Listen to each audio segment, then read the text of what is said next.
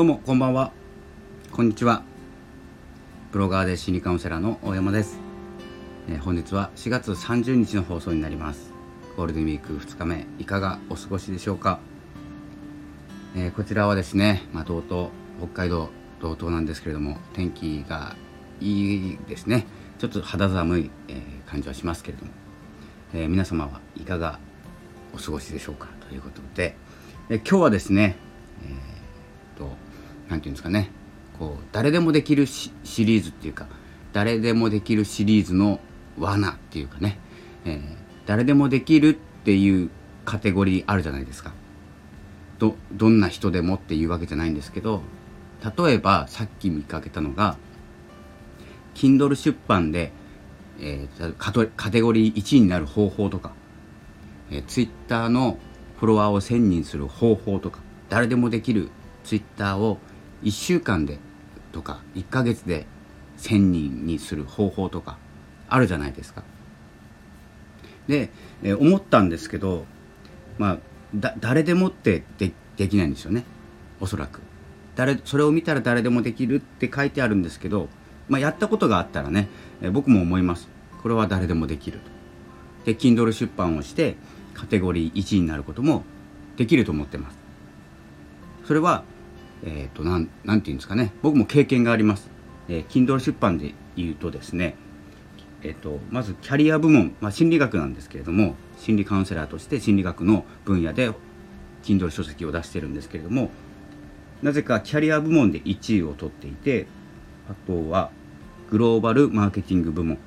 これは SNS についてですね1位取ってます。でもう一つがえーと、グログローバルマーケティング部門1位を取った時の3つ出るんですよ。売れ筋ランキング、まあ、無料のタイトルっていうことで。その時には経営システム計画っていうので1位。でグローバルマーケティングでも1位。で、えーと、産業研究っていうのがなんか入っててそれがまあ8位だったんですよね。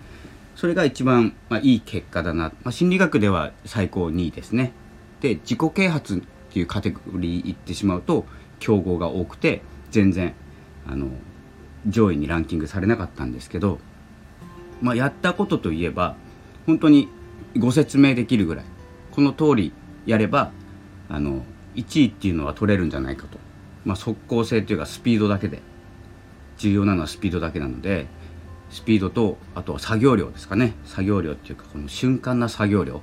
だけで1位は取れると思います。一瞬ね。これあの1時間おきぐらいに順位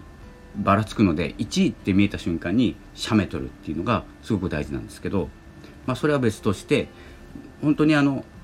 何ていうんですかね Kindle 出版でカテゴリー1位を取る方法とか誰でもできるとかっていうシリーズあるじゃないですか。で思ったのが僕はやったことがあるからできるんですけどそして独学でやったのであの言ってることはなんとなく分かります。で登録をしてまあ、記事を用意して登録してとかっていろいろ作業あるんですけどね。で大事なのが誰でもできることはあるんですよ。確かに。でも誰でもできないこともあの間にあるんですよ。わかりますか？言ってること。これあの誰でもできるからって作業量って1個じゃないじゃないですか。1個の作業は誰でもできたとしても2個目3個目4個目。ここまで行って次何しようって言った時にこれをしようあこれ誰でもできないやってっていうところが絶対あるんですよ。でそこを見極めないと誰でもできるっていう風なメメンタルでね始めたとして誰でもできること自分ができないっていうですね自己否定とかですね、えそういう風になってしまってチャレンジをしなくなってしまうんですよ。なぜなら誰でもできること自分はできなかったからです。って思っちゃうからなんですよ。で、まあ、ツイッターのフォロワー1000人とかっていうのも可能だと思います。作業量で。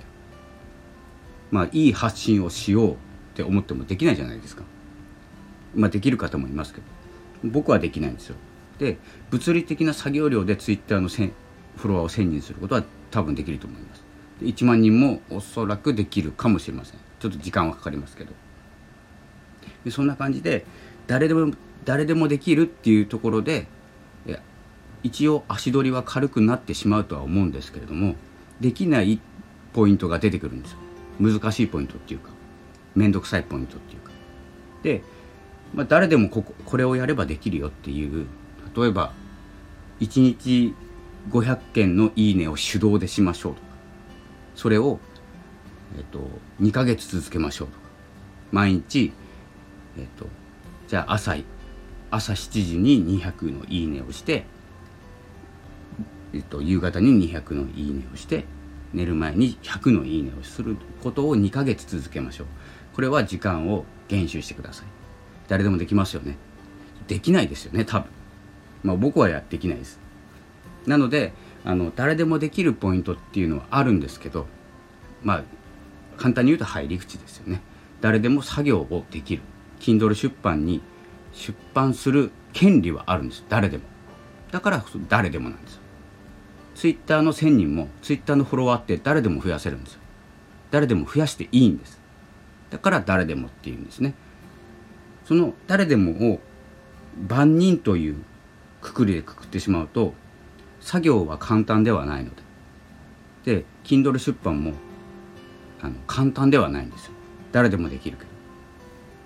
なのでそこをですね、えー、しっかりと見極めるっていうことが大事かなと思っております。その誰でもっていう言葉あんまり好きじゃないっていうかなんか思うんですよね。まあ個人的ですよすごく。であの1週間でフォロワー1000人増やすとか YouTube のチャンネル登録者を増やす方法簡単に増やす方法とかあるんですけど好きじゃないんですよ、まあ、簡単に増えるんですけどね。簡単に増えたところで増やした日何て言うんですか YouTube のチャンネル登録者が例えばですよ僕が1ヶ月で100万人増えたとしましょう。例えば。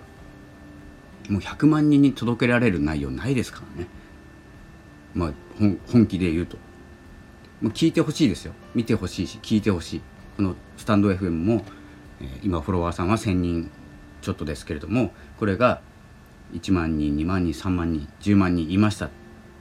ていう時に自分の能力もついていってないのに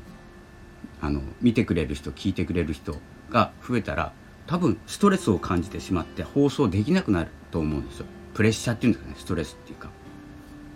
なのでしっかりと実力をつけていくっていうことが大事なのと、まあ、誰でもっていう罠が、えー、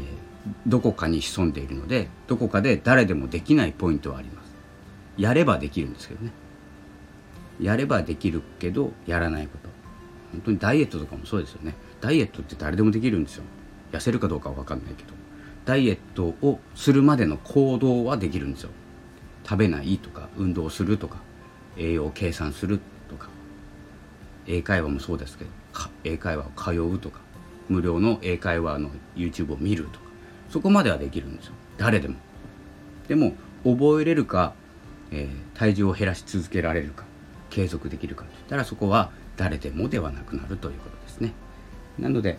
あのそしてまあ本当に言いたいのは誰でもできることに価値はないと思ってます。だって誰でもできるんですよ。それよりは自分にしかできないっていうことそこにですねあのフォーカスすることの方が大切なんじゃないかなと、えー、個人的には思いました。先ほどねちょっといろいろネットを渡り歩いていて、まあ、いつもの行動なんですけれどもそういう誰でもっていう、えー、ワードですね、まあ、人気があるワードなのかもしれないんですけれども、まあ、そして僕も見るんですけどね実際は。で誰でもできるのかっていう感じで見ちゃうんですけどまあ入り口は誰でもできそうだけどそこは誰でもできないなっていうポイントがありますそんな感じでえー、っとですね誰でもできることっていうのは本当に息をしましょうとか1日10歩歩きましょうって誰でもできると思うんですけど